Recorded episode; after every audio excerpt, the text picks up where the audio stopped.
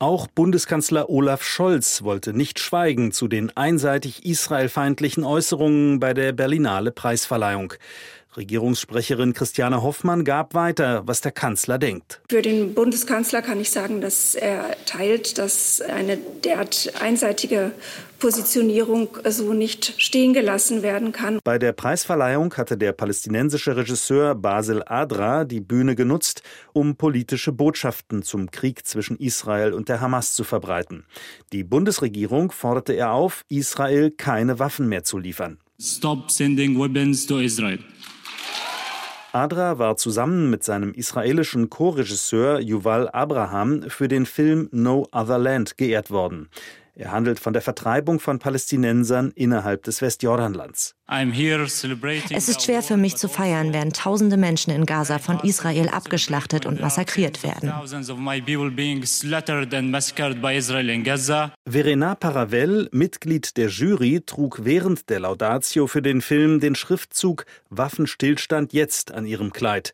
Dasselbe forderte der in einer anderen Kategorie preisgekrönte Regisseur Ben Russell, der auf der Bühne ein Palästinensertuch trug. Er erklärte, natürlich sind wir gegen den Genozid, wofür das Publikum ihm Applaus zollte. Gemeint war, Israel begehe in Gaza einen Genozid an den Palästinensern. All das blieb während der Abschlusszeremonie unwidersprochen stehen. Nur Berlinale-Chefin Mariette Rissenbeek bemühte sich um Ausgewogenheit. Sie forderte Israel auf, die Zivilbevölkerung in Gaza zu schützen und forderte zugleich von der Hamas, die israelischen Geiseln umgehend freizulassen. Der Kulturstaatsministerin Roth reicht das allerdings nicht aus.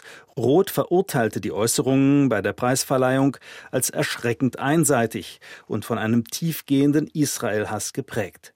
Sie kündigte eine Untersuchung der Vorfälle an.